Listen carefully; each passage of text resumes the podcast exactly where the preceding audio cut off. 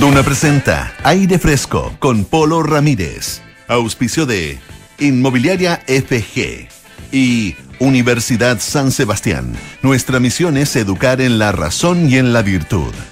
Duna. Sonidos de tu mundo. Muy buenas tardes, ¿qué tal? ¿Cómo están ustedes? Bienvenidos a una nueva edición de Aire Fresco aquí en Radio Duna. Estamos ya a día lunes 6 de junio. Y nos pueden escuchar, como siempre, en el 89.7 en Santiago, el 104.1 en Valparaíso, 90.1 en Concepción y 99.7 en Puerto Montt. Estamos también en el canal 665 de BTR. Pueden utilizar nuestra aplicación Radio Duna o entrar a duna.cl, em, donde está toda nuestra programación y también están nuestros podcasts, lo mismo que en Apple Podcasts, Spotify y las principales plataformas de podcast. Em, tenemos un interesante programa esta tarde. Vamos a estar conversando en algunos minutos más en nuestra sección Ruta Silvestre con eh, Matías Guerrero. Él es autor de un muy bonito y muy interesante libro.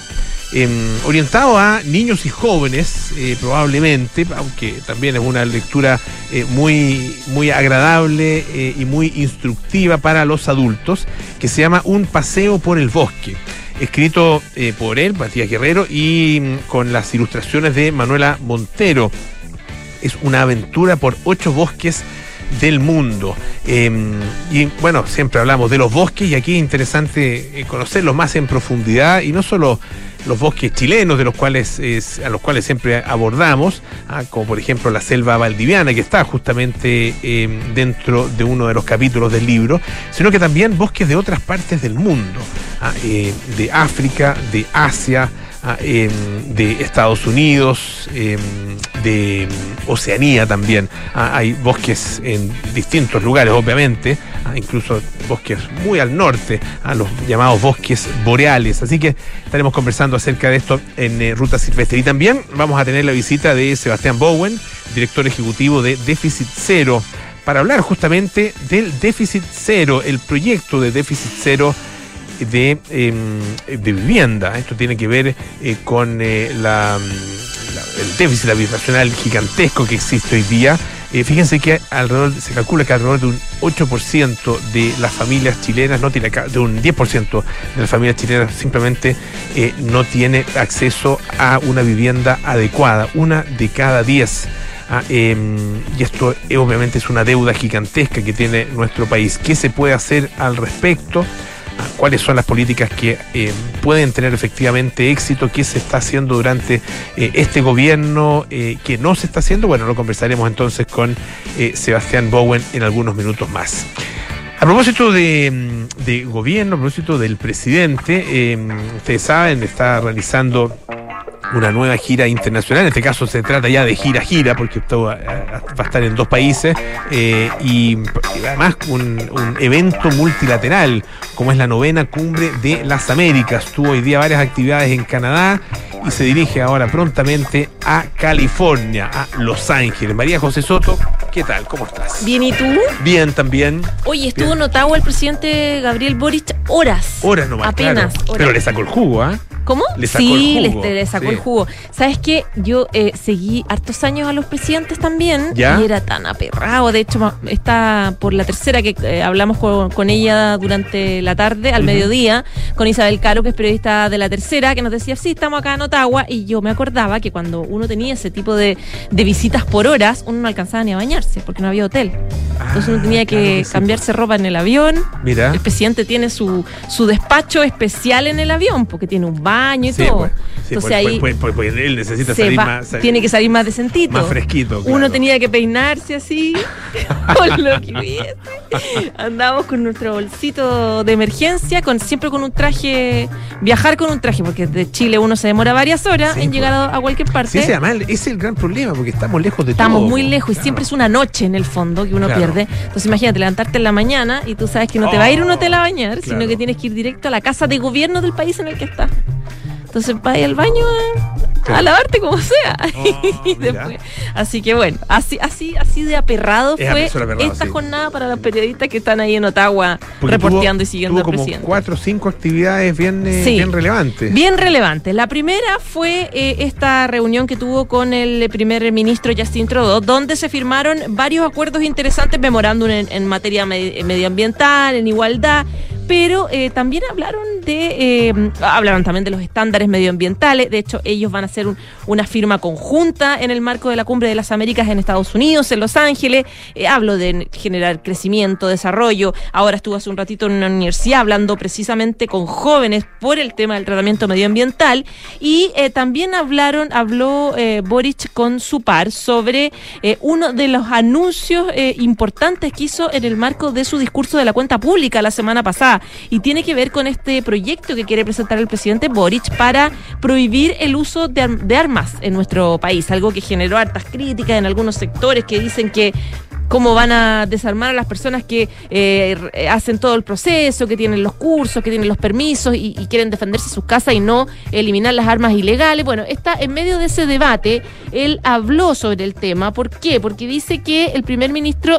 em, de Canadá también está impulsando un proyecto de congelamiento de aguas, o sea, de aguas, de armas, digo. Entonces, claro, lo que decía eh, eh, Boric es que eh, esta es una de las medidas que se está evaluando para Chile. Dice él, eh, queremos que no queremos que en Chile proliferen las armas y por lo tanto es importante un proyecto que puede dar mm, buenos resultados. A propósito de ese proyecto que también envió al, al Poder Legislativo el primer ministro canadiense. Él decía, para que no haya dudas, las vamos a perseguir y eliminar a los delincuentes, de los narcotraficantes, de los grupos que creen que mediante la violencia no se puede avanzar.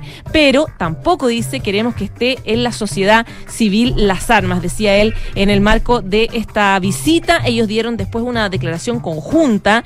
Eh, Boric hablaba en francés y en inglés. Ah, en los dos idiomas, mira. fíjate. Sí, nos quedamos ahí sorprendidos. Muy bien. Sí, en los dos idiomas está hablando. Y eh, entre medio de la, de la sesión de preguntas, eh, a Justin Trudeau se le pregunta por eh, periodistas chilenos por el proceso constituyente nacional. Esto a propósito de que eh, eh, Canadá tiene muchos intereses acá en Chile, especialmente en el tema de las mineras. Claro. Por lo tanto, es un tema no menor. De hecho, eh, Boric se reunió también con empresarios. Hay dudas que le está eh, eh, resolviendo sobre eh, la incertidumbre que puede generar, etcétera. Bueno, ¿qué respondió el primer ministro de Canadá? La bicicleta, Ah. lo hizo muy bien, la verdad. Él dice que eh, esto es una decisión del pueblo chileno, ellos tienen procesos eh, democráticos importantes en curso, pero dice, eh, al ser consultado por la incertidumbre que puede generar el borrador de la nueva constitución, él solamente dice, déjeme destacar que el mundo está cambiando y debemos asegurarnos de que todos como gobiernos, líderes, dirigentes y las democracias pueden seguir el ritmo de los cambios que se están produciendo y uno de los más importantes es la lucha contra el cambio climático. Ahí se se mete con el tema medioambiental y se la saca, pero de manera, yo encuentro muy, muy inteligente. Bueno, seguimos un Oye, poco. Bo- Boric, sí. además, perdón, un, un paréntesis, eh, que debe estar eh, bastante contento con la última encuesta CADEM. Ah, eh, Sí, porque tuvo, mejor. tuvo un aumento importante, bien, bien significativo. Luego del discurso. Luego, eh, exactamente, luego del, porque, porque fue, fue hecha la encuesta, el- el- lo que se llama el trabajo de campo de la encuesta, fue hecha eh, jueves y viernes, o sea, después de la cuenta pública y, mm, y le fue, y tuvo buena nota, claramente. Aumentó, Tuvo buena nota. ¿Cuántos fueron? ¿8 puntos o 10 puntos? Una Sí. cosa así. Ah, eh, Sí, subió. Y, Subió y- de manera bien la prueba también tuvo una y subió también el, el, eh, el apruebo, exactamente. Sí. Sí. Bueno, él, él sabemos que es Cier- un buen, sabemos, que es un buen orador en Sí, general. cuando habla de- eh, logra cierta entrar un poco, calar y lograr empatía en lo, quienes lo escuchan. Ya. La gira del presidente sigue, como tú decías, se fue al tiro a Los Ángeles, a Estados Unidos. Él tiene una agenda, pero muy, muy, muy intensa. Eh, de hecho, mañana tiene una reunión con el alcalde de Los Ángeles.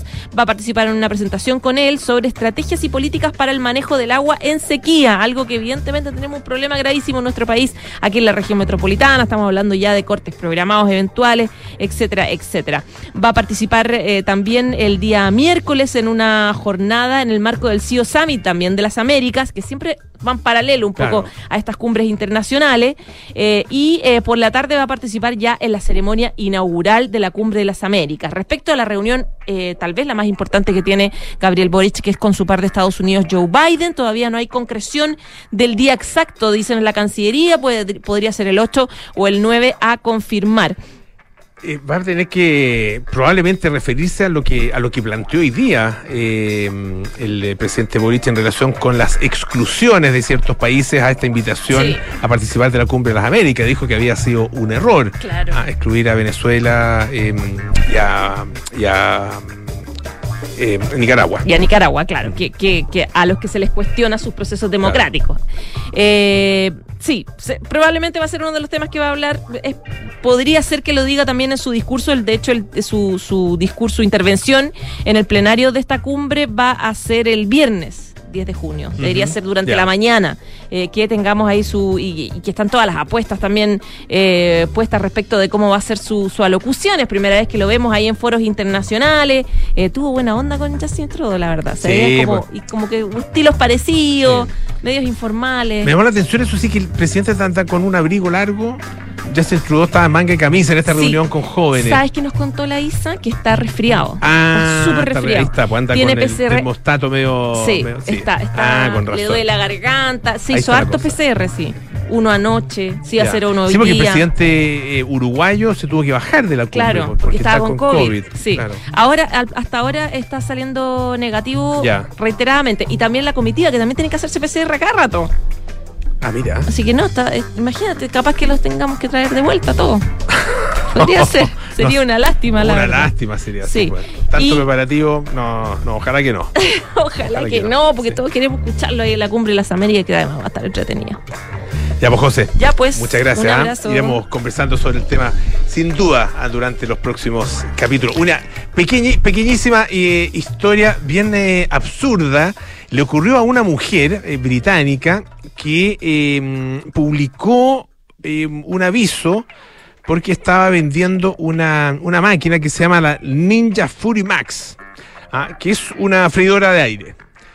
Eh, bueno, el punto es que subió varias fotos de la freidora de aire y entre las fotos se le coló una foto de ella misma. Una, una selfie donde está desnuda. Eh, imagínense, publica la foto de qué se de la máquina de esta, de freidora por delante, por atrás, por el lado, por todas partes. Y entre medio de la quinta foto, plaf. ah, ella prácticamente desnuda. Eh, una, una foto de frente eh, y que, bueno, obviamente se le pasó, se le chispoteó. Eh, dice ella que, bueno, al principio eh, no hubo gran reacción con su aviso, eh, pero que pasadas algunas horas empezó a recibir una cantidad eh, insólita de mensajes a través de Facebook y de peticiones de amistad. Ah, eh, y así, de la nada en Instagram tenía, cuando en realidad en Instagram tenía muy pocos seguidores, eh, bueno, de repente, paf, 150 nuevos seguidores, eh, 100 mensajes nuevos. ah, eh, y su publicación llegó a la cifra bastante inédita para, para una publicación de una persona desconocida, digamos, y de un producto bastante corriente, de 117 mil eh, eh, visualizaciones. Ah, eh, y una compra, o sea, y un, ofrecimiento máximo de alrededor de 1.250 eh, dólares. Eh, dice que ella, claro, cuando vio 1.250 dólares, obviamente la máquina no vale eso. Eh, dice que no sintió eh, felicidad, sino que estaba realmente apanicada. Hubo todo tipo de mensajes hacia ella, algunos, algunos más positivos que otros. Y ella explicó después que, bueno, efectivamente había hecho esta publicación a través de su teléfono celular y en el momento de seleccionar la foto, claramente se le pasó una foto que no debía ser publicada. Ahora, explica también por qué se tomó esa foto.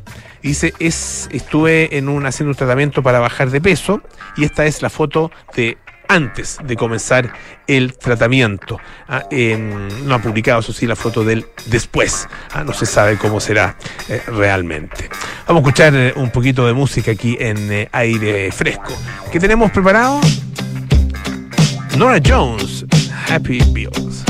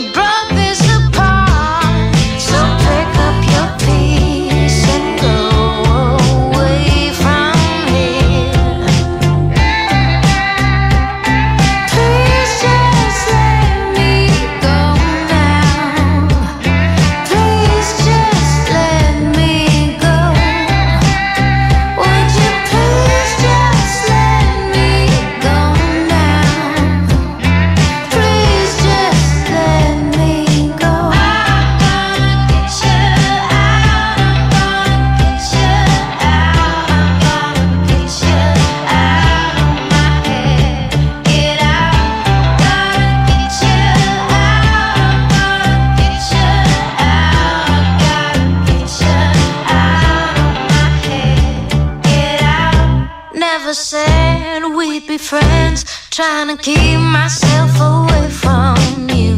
Cause you're bad, bad news. With you gone, I'm alive. Makes me feel like I took happy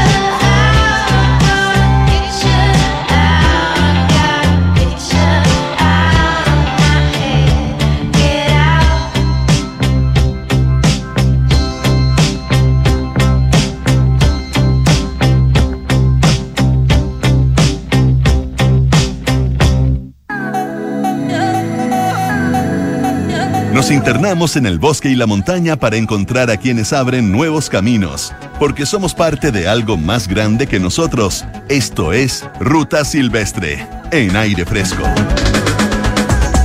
Ya estamos listos para nuestra conversación de cada día lunes acerca de em, la naturaleza, de ecología, de medio ambiente, sobre todo em, conversaciones con personas que están haciendo eh, cosas eh, importantes, interesantes en relación eh, con el mundo natural. Y vamos a conversar hoy día em, con Matías Guerrero, Matías Guerrero Gatica, él es biólogo, es máster en ecología de la Universidad de Chile, está realizando un doctorado en conservación. Y es autor de un muy bonito libro eh, junto con Manuela Montero Murri, eh, que se llama Un paseo por el bosque, una aventura por ocho bosques del mundo. Ahí queremos conversar acerca de, este libro, de esta propuesta, ah, para eh, conocer y entender la importancia de los bosques. Matías, ¿cómo estás? Gusto saludarte. Hola Polo, muchas gracias por, la invitación. Aquí feliz de, de hablar de esta, de esta obra que recién ya eh, empieza a salir y a, y a ser conocida.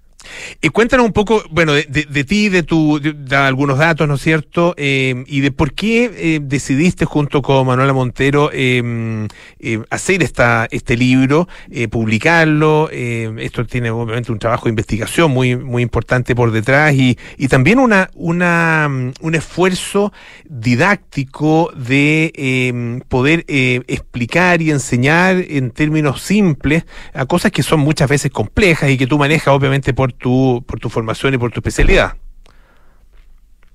Sí, eh, son cosas que, que de repente, bueno, hay algunas personas que, que no tienen la motivación por la divulgación, bien por ella, no nada malo en eso. Eh, yo simplemente estoy trabajando en el área de ecología, en el área de conservación, y el área de conservación de por sí hay una cuestión, un eslogan súper presente que muchos de los profesores y profesoras que, que nos forman nos dicen, y es que la conservación es para ayer. Em, y esa urgencia eh, amerita no solo trabajar en ciencia en sí mismo, lo cual es, es relevante y es importante y es la base del trabajo académico de, de lo que tiene que ver con entender las transformaciones de los ecosistemas y cómo podemos recuperarlo, cómo podemos restaurarlo. Eh, también hay otra patita y tiene que ver con eh, hablar de esto eh, más allá de los círculos académicos, más allá de, de, las reuniones científicas que, se dan todos los años. Sacarlo de ahí, sacarlo de, de ese círculo que, que es muy productivo por lo demás en Chile, pero también es muy pequeño. Y ese es el esfuerzo y la motivación que hicimos con Manuela de intentar hablar más allá de esos círculos y divulgar cuestiones que son esenciales y básicas, pero que mucha gente no lo sabe, como por ejemplo qué es lo que es un bosque. Mm. Muchas veces cuando yo, yo con- he conversado varias veces de esto con, con respecto al libro, muchas veces cuando a mi familia le preguntaba, hice un- una muestra, digamos, y le preguntaba eh, qué qué es un bosque. Y claro, me hablan de un conjunto de árboles. Eh, uno va a la legislación, por ejemplo, y en la legislación sale que un bosque es un conjunto de árboles con una cierta densidad. Y no, no, no es solo eso. Es algo mucho más allá, mucho más complejo y quisimos poner en, en conversación eso, esas, esas cuestiones básicas. Eh, y como tú dijiste, que, que muchas veces eh, son complejas de decir, eh, muchas veces los científicos y científicas no somos eh, muy audaces o muy expertos en hablar en fácil.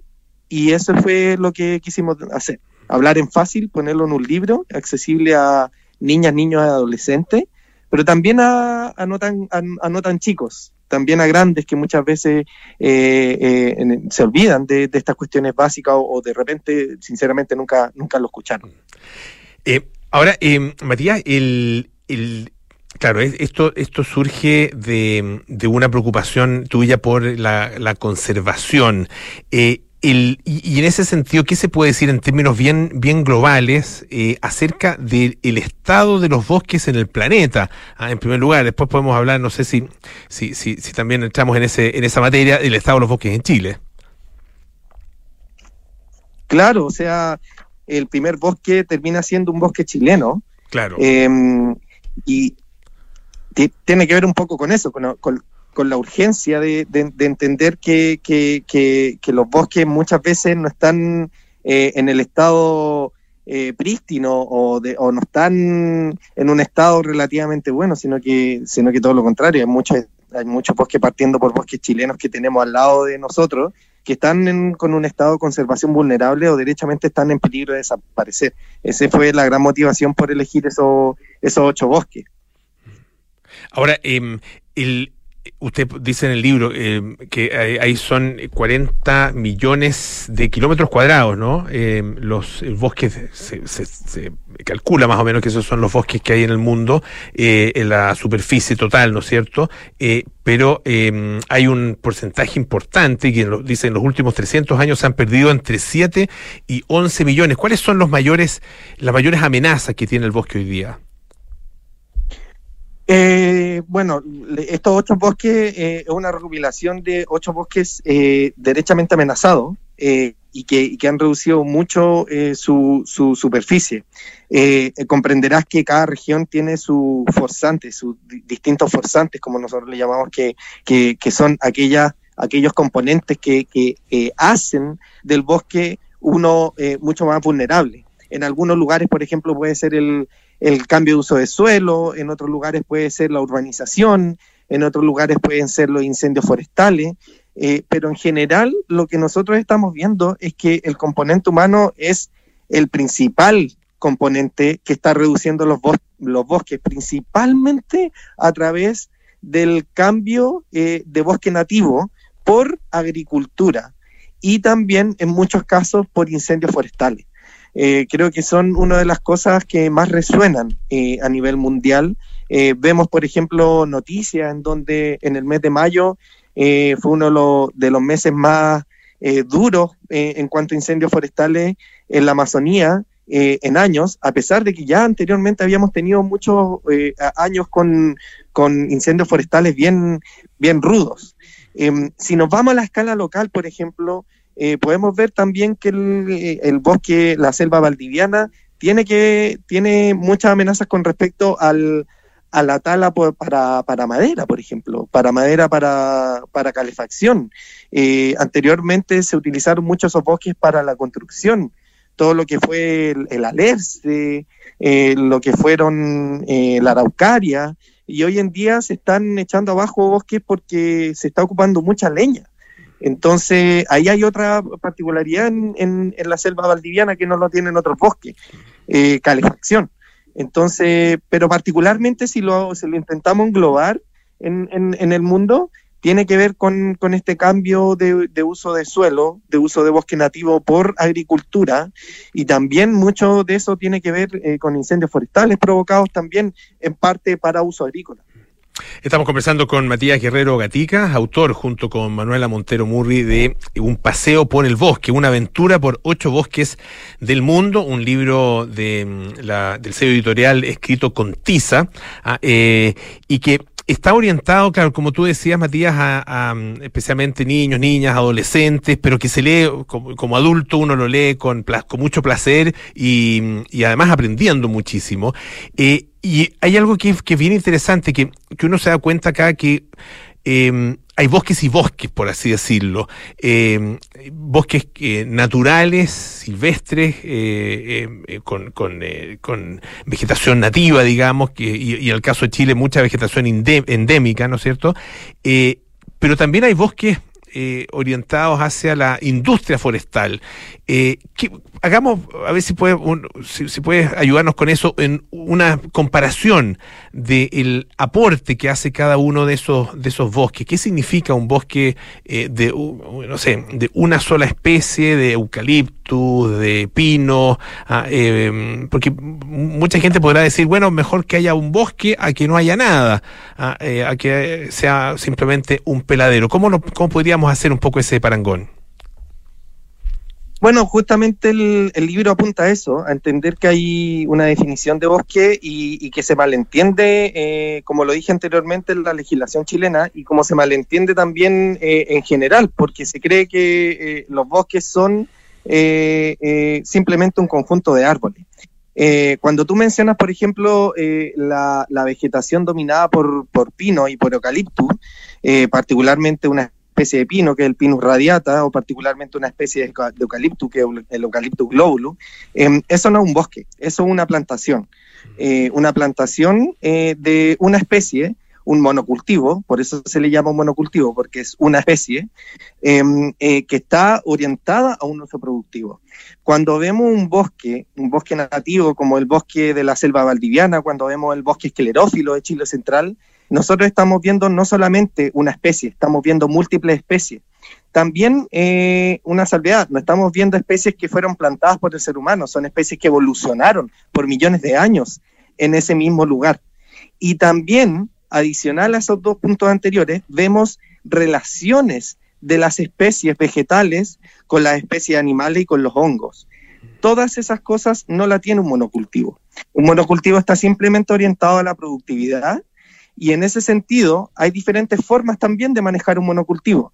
Eh, hay información que se ha recopilado en, en- Chile eh, referente a que justamente estas plantaciones de monocultivos de pino y eucalipto se podrían manejar de, de forma diferente a como normalmente lo manejan las forestales, en la cual simplemente eh, hay un manejo en la cual se, se, se corta todo y se vuelve a plantar por cuatro o cinco generaciones y en donde el suelo eh, se destruye completamente, las relaciones que hay entre los hongos y otras especies que pudieran ocurrir ahí se, se, se, se degradan completamente. Eh, entonces, de alguna forma, lo que estamos diciendo en este libro es que un bosque es mucho más complejo de lo que puede ser un monocultivo. Y si bien, obviamente, hay un objetivo eh, con respecto al, al monocultivo, eh, que tiene que ver con la productividad y es necesario por, por, por, por- los empleos que puede producir y todo, eh, la forma en cómo se está llevando a cabo en Chile es completamente distinta a lo que podría ser un monocultivo orientado a quizás albergar cierto tipo de especies que podríamos encontrar en un bosque nativo. Tú lo describes ahora y, y- y también está descrito en el libro eh, la conformación del bosque a partir de múltiples eh, seres vivientes o, o- o- o no sé seres vivientes, pero pero pero eh, especies eh, Especies. especies, ¿no es cierto? Y, y que son de distintos que pertenecen además a distintos reinos. Está el reino vegetal, está el reino eh, animal y está el reino fungi. Fungi. y, y, y también, y usted lo plantea, y también está el ser humano. Ah, eh, parte del reino animal eh, y que puede tener un, que puede cumplir un papel muy muy fundamental. ¿Cómo cómo em, eh, eh, cómo visualizas tú eh, justamente el papel que eh, puede cumplir hoy día y que debe cumplir hoy día el ser humano en términos de la sobre todo la conservación ah, de estos bosques, estos en particular estos ocho bosques que ustedes abordan en el libro y que tal como tú dices están eh, en peligro? Sí, o sea, lo- la, la función que nosotros podemos hacer, primero que nada, es esa función académica que, que, que en un inicio, pero que no es suficiente, pero que es necesaria y que tiene que ver con investigar y entender el entramado de relaciones que existen en- en- entre estos tres reinos. Antiguamente nosotros pensábamos que los bosques no eran más que un conjunto de especies animales y especies vegetales. Hoy en día la ciencia eh, de frontera ya está hablando de este tercer eslabón de los hongos, que son total y absolutamente esenciales para la sobrevivencia y la reproducción de especies en un bosque, sobre todo las especies vegetales. Em, las especies de árboles eh, eh, no pueden surgir muchas veces si es que no existe un- una comunidad de hongos eh, que, que, eh, que esté robusta en un bosque. Em, y ante eso, efectivamente, primero, la información es total y absolutamente necesaria. Sin información no sabemos qué hacer. Y segundo, lo, que, lo que viene ahora tiene que ver con los cambios de legislación. Em, entender lo que realmente es un bosque, si ya lo estamos entendiendo a nivel de literatura científica, y no estoy hablando de literatura científica hace dos, tres años, estoy hablando de litera- literatura científica hace 20, 40 años, donde ya entendemos lo que es un bosque. Si no somos capaces de, con- de conectarlo con la legislación, con la política pública, entonces estamos perdiéndonos de, lo que realmente nos están dando los bosques.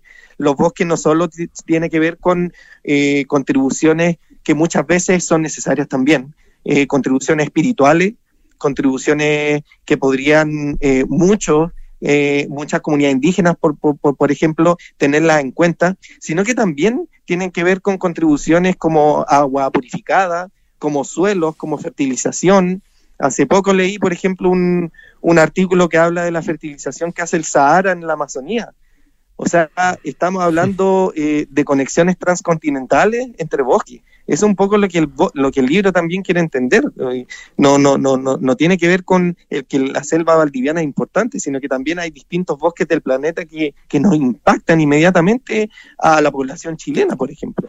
Entonces, eh, es necesario que el componente humano, llámese así, eh, el componente político más específico, sea capaz de incorporar esas relaciones, sea capaz de entender que un bosque es algo más que un conjunto de árboles con una cierta densidad y, y de ahí en adelante eh, eh, empezar eh, a ver cómo es posible aunar productividad con conservación, productividad con, con, producción de agua, por ejemplo, productividad con almacenamiento de carbono, cuando hablamos de cambio climático, y, y al momento en que estemos hablando en ese tono, es cuando el componente humano realmente incorpora lo que realmente es un bosque.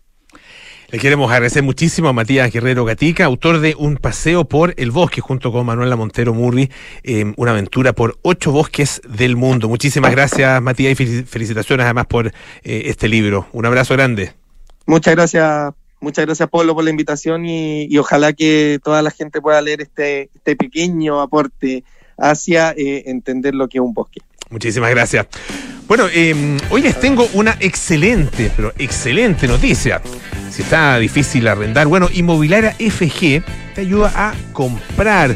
Conoce un completo plan de oportunidades y beneficios y descubre sus más de 25 proyectos a lo largo del país en inmobiliariafg.cl. Atrévete a dar el paso hacia tu nueva casa o departamento. Inmobiliaria FG. Hacemos una pausa y volvemos con más aire fresco. Esto es Radio Duna.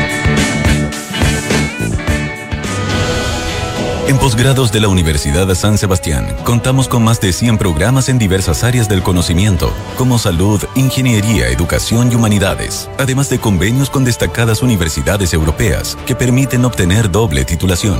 Más de 13.000 egresados han preferido nuestras especialidades, magíster, diplomados y postítulos. Conoce todos nuestros programas en postgrados.uss.cl. Postgrados USS, un grado más cerca de tus metas. 3 de marzo de 2020, primer caso de COVID-19 confirmado en Chile. 31 de mayo de 2022, más de 3 millones de casos confirmados. Y mientras el COVID siga, la protección a tus trabajadores también. Seguro obligatorio COVID-19 de Vice Vida. Más de un millón de personas ya están aseguradas. Contrátalo por solo 4.200 pesos anual por trabajador y protégelos frente a gastos de hospitalización y rehabilitación por COVID-19. Contrata online y reciba al instante tu póliza y comprobantes. Descubre más en vicevida.cl. Hola, hijo. Oye, papá, ¿andas por tu casa por casualidad? Nos escapamos con tu mamá a la playa. ¿Pasó algo? Oh, de veras. Es que no recuerdo si dejé la puerta trasera con llave. Ay, José, ya ahora que te ponga una alarma, así cada vez que sales quedas tranquilo. Mira, con Verisur lo puedes revisar desde la app. Sí, lo sé. De esta vez no pasa. Llamaré ahora mismo. Chao. Protege lo que más quieres con alarmas Verisur. Llama al 600-385-0003 o calcula online en verisur.cl. Activa Verisur. Activa tu tranquilidad. Enfrentar el cambio climático es tarea de todos. Duna, por un futuro más sostenible. Compartir conocimiento con centros educacionales es uno de los objetivos que se ha planteado Acciona en Chile. La compañía realizó un ciclo formativo sobre la industria de la construcción en liceos técnicos de la provincia de Marga Marga en la región de Valparaíso. La actividad benefició a cerca de 60 participantes entre estudiantes y profesores de los liceos técnico Mannheim de Quilpué y tecnológico de Villa Alemana de tercero y cuarto medio, con especialidades en construcción, estructuras metálicas y electricidad. La iniciativa consideró charlas en temas como edificación en sistemas BIM, producción en construcción, salud y seguridad ocupacional y medio ambiente, finalizando con una visita a las obras de construcción del futuro Hospital Marga Marga. Acciona, expertos en el desarrollo de infraestructuras sostenibles para recuperar el planeta.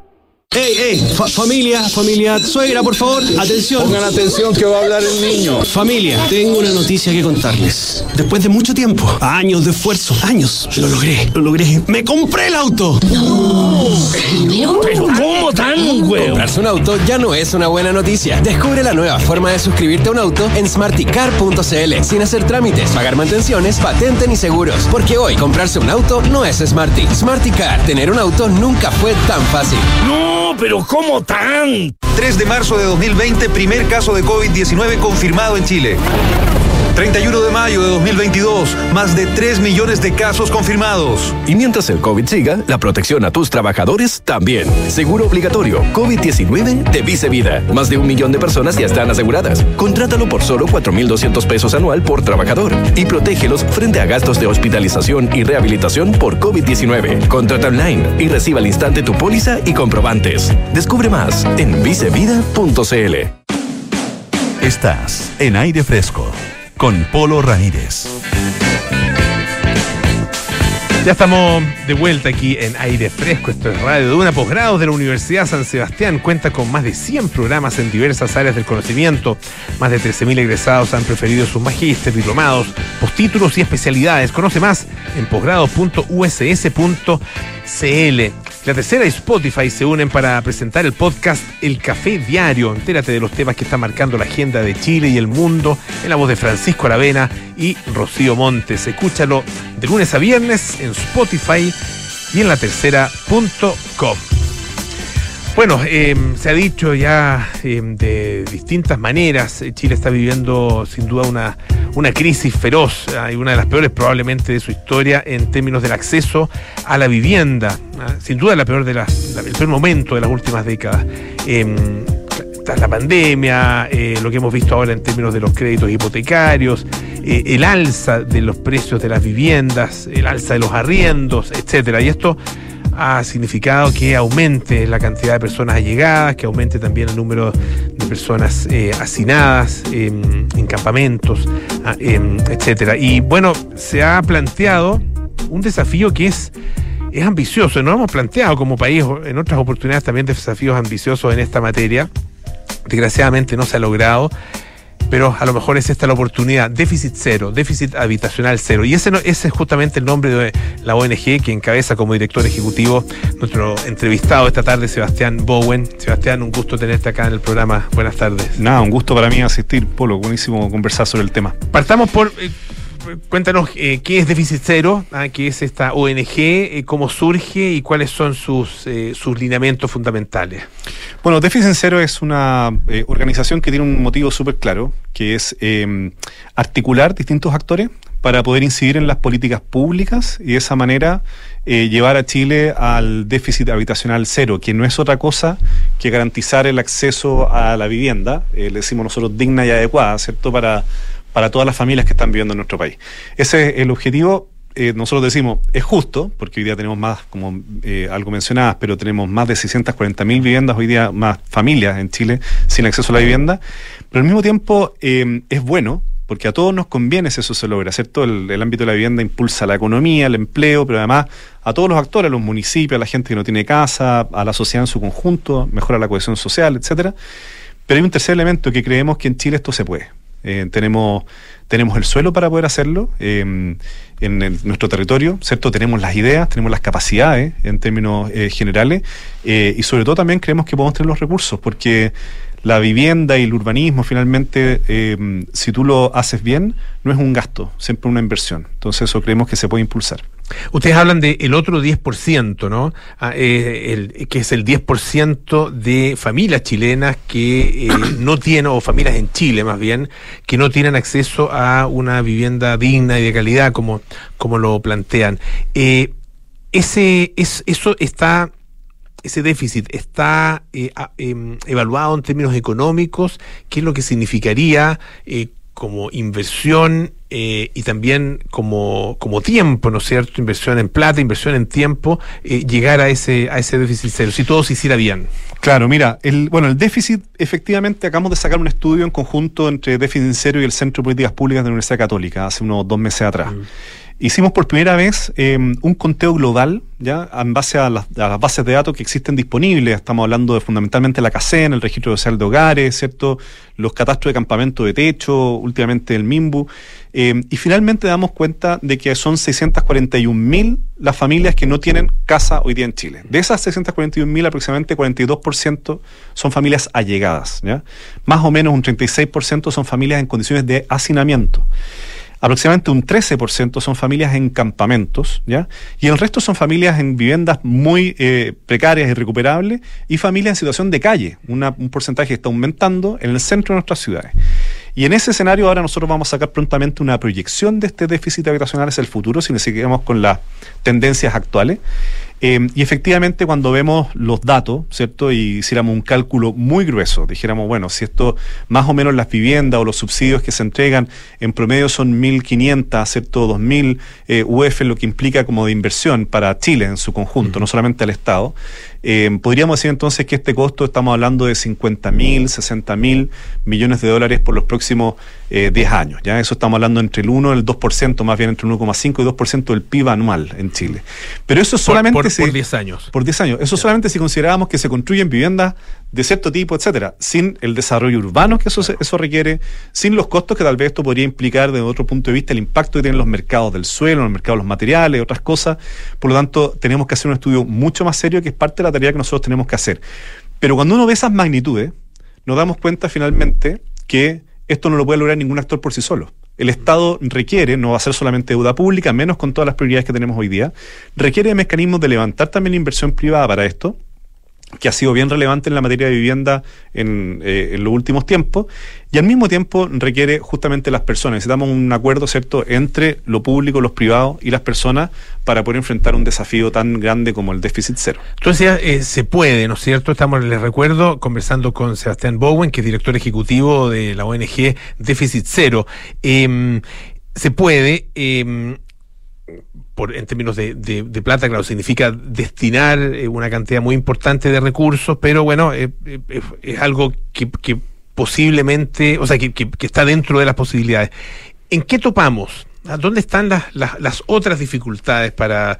Porque si existiera la voluntad y, se pude- y se destinaran efectivamente los recursos, uno diría, bueno, estamos dados, esto se, esto se puede lograr con, con cierta, claro, no sé si facilidad, pero se puede lograr.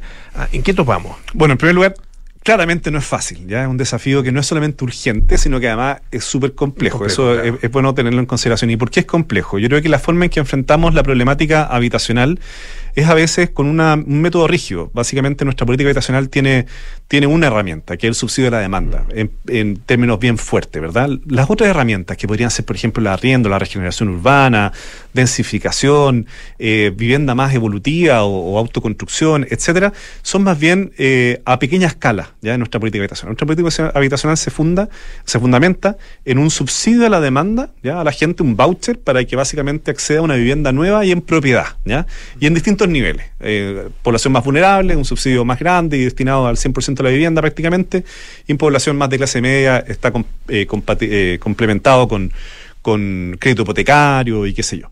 Ahora, necesitamos salirnos de ese esquema y entender que detrás de este déficit habitacional hay otros déficits. Por eso es tan complejo. El déficit habitacional está asociado al déficit, por ejemplo, urbano, ¿cierto? De, de ciudad, finalmente. Está asociado a un déficit financiero, como hablábamos anteriormente. Está asociado también a un déficit, sin duda, del tipo de gestión. Tenemos una gestión súper centralizada de la política habitacional. Eh, y al mismo tiempo un déficit que nosotros llamamos de información y organización. Tal vez el primer paso que debemos dar es tener la información. Porque resulta que en Chile no tenemos la información de la demanda habitacional. Sabemos este, una estimación de las familias que no tienen casa, pero ¿dónde se encuentran esas familias? ¿Qué tipo de solución necesitan? ¿Cómo se componen esas familias? ¿Cuáles son sus condiciones socioeconómicas, oportunidades que podrían tener para ver el tipo de solución que podrían impulsar? ¿Son adultos mayores? ¿Son familias más bien jóvenes? Toda esa información de la demanda, y no solamente la demanda de las familias que están postulando un subsidio, sino que aquellas familias, por ejemplo, que están arrendando con un arriendo informal, que muchas veces pasa a ser abusivo, que ganan 600 mil pesos en el hogar y el arriendo les cuesta 250 mil, son familias que son parte de esa demanda habitacional que veces no la conocemos. Y en segundo lugar es organizar y priorizar esa demanda. ¿Y qué es lo que pasa? Que resulta que hay gente que tiene la idea de que en Chile hubiera una fila para acceder a la vivienda. Vale decir que se priorizan las personas, ¿cierto?, para poder acceder a un subsidio. Pero resulta que con el precio de los suelos, que ha crecido tanto en los últimos 15, 10 años en Chile, eso se ha transformado en el principal cuello de botella. Y eso lo que ha generado es que más que una fila, en verdad es una ventanilla única, ¿cierto?, en que las familias que se organizan los comités de vivienda ejercen algún tipo de presión, ¿cierto? Compiten incluso entre sí para poder acceder a la voluntad de la autoridad pública que le entregue un terreno, ¿verdad? Para, para poder construir su proyecto. Entonces, el sistema de alguna manera está desbordado, muchísimas familias que no les da para acceder a la vivienda a través del mercado o a través de un subsidio, o que sencillamente no confían en las vías institucionales para poder acceder hasta a este a este beneficio, ¿cierto? A la idea del derecho de la vivienda, son familias que se van a otras formas, que son el arriendo informal, han crecido los conventillos últimamente, los campamentos, últimamente con mucha fuerza la compra-venta de terrenos de manera ilegal, eh, incluso de, hay algunas personas que se aprovechan justamente la vulnerabilidad de otros en esta materia, y por lo tanto, ante eso necesitamos tener información para desarrollar una estrategia correspondiente y organizar la demanda a nivel territorial. Ahí nosotros lo que estamos proponiendo con mucha fuerza y trabajando con algunas comunas es desarrollar planes estratégicos locales para el déficit habitacional. Vale decir, levantar la necesidad de las familias en una comuna o en un grupo de comunas y ver las oportunidades que hay en materia de terreno, proyectos de inversión y otros para poder enfrentar justamente esa problemática. Los- eh, uno tiene la idea cuando piensa en el déficit habitacional, eh, claro, piensa, sí, en los allegados, piensa en, en- en el nivel de hacinamiento que hay también en muchos hogares, eh, o en gente que vive en viviendas en muy mal estado, etcétera, pero básicamente piensa en los campamentos. Como que los campamentos fueran eh, el, el- el- el mayor porcentaje, digamos, de personas eh, que, que no tienen hoy día acceso a la vivienda, pero en realidad representa un, un- un porcentaje más bien menor, ¿no? Claro. El de los campamentos. Eh, pero es una, claro, es una realidad muy aguda. Ah, eh, y que Muy aguda y muy visible. visible. Y muy visible. Ah, eh, eh, y se ha tornado, tal como tú lo decías, se ha convertido en una especie como de negocio.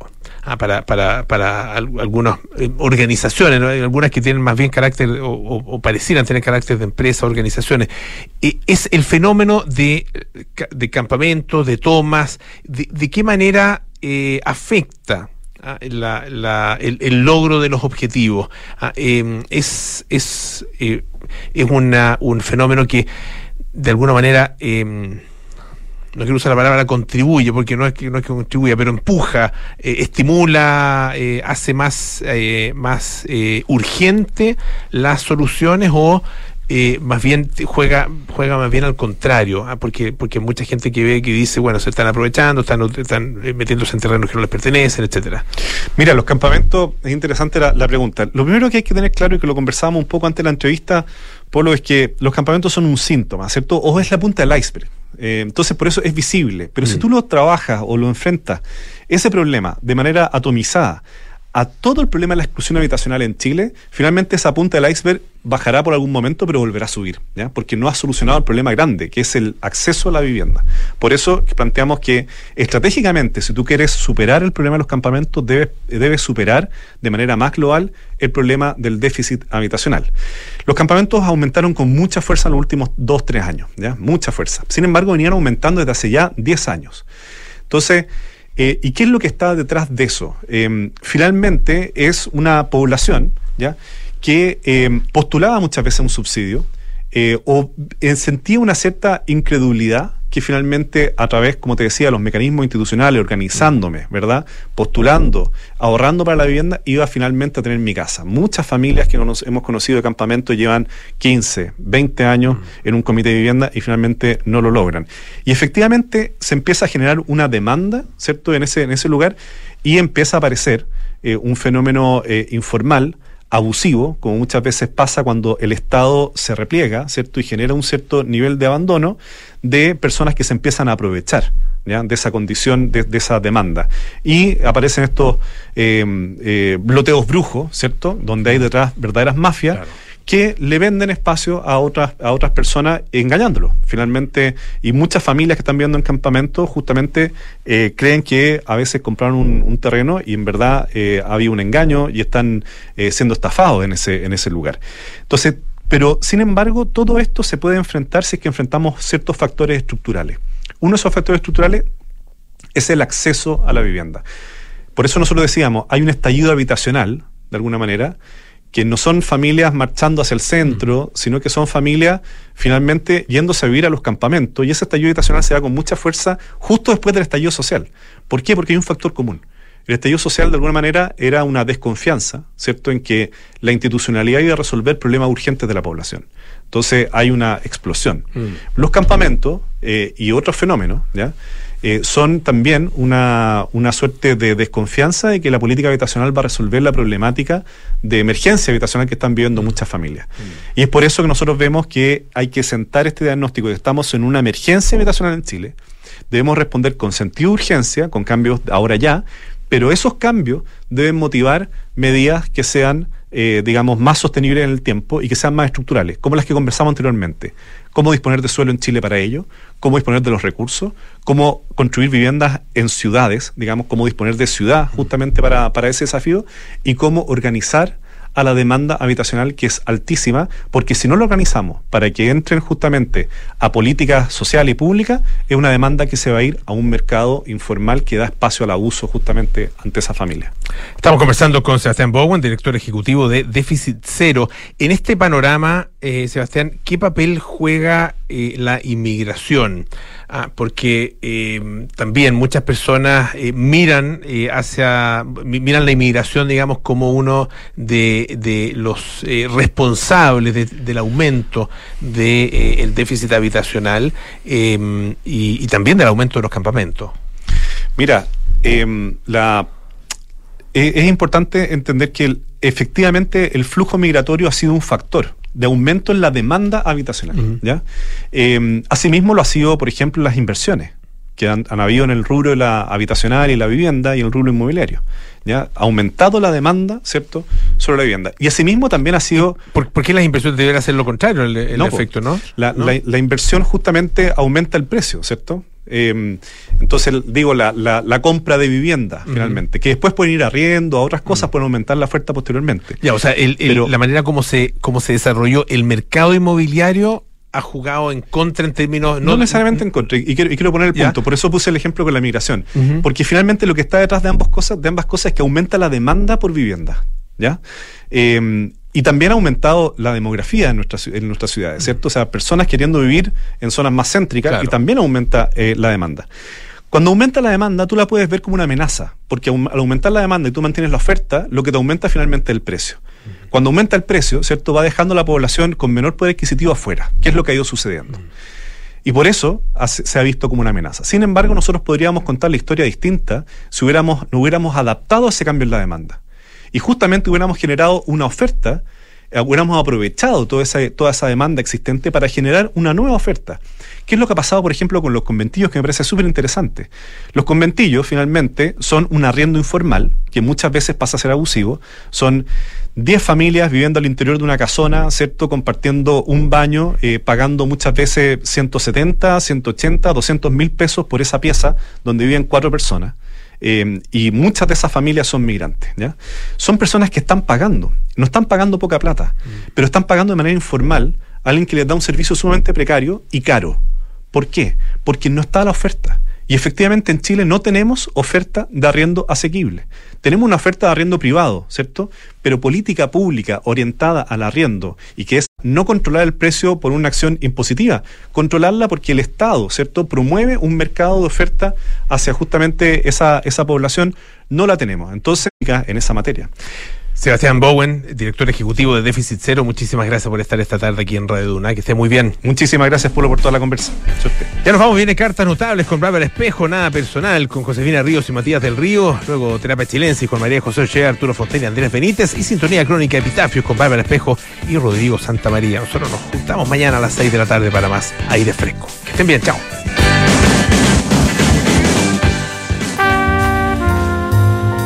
1881. Oscar Wilde publica sus poemas y en Estados Unidos el presidente Garfield muere asesinado. Ese mismo año, el que se convertiría en el padre del psicoanálisis, Sigmund Freud, tiene 25 años y conoce a una muchacha de 20 de cierto prestigio social, de adinerada familia, dos cosas de las que absolutamente carecía él, de todos modos brillante joven que con su intensidad y un aire romántico de conquistador decidió seducir a Martha Bernays. Durante su largo romance de más de cuatro años solo se vieron seis veces. Mil cartas que viajaron desde Viena, donde él trabajaba como médico, hasta Marta en Wandsbek, cerca de Hamburgo, fueron el puente que le permitió resistir a amor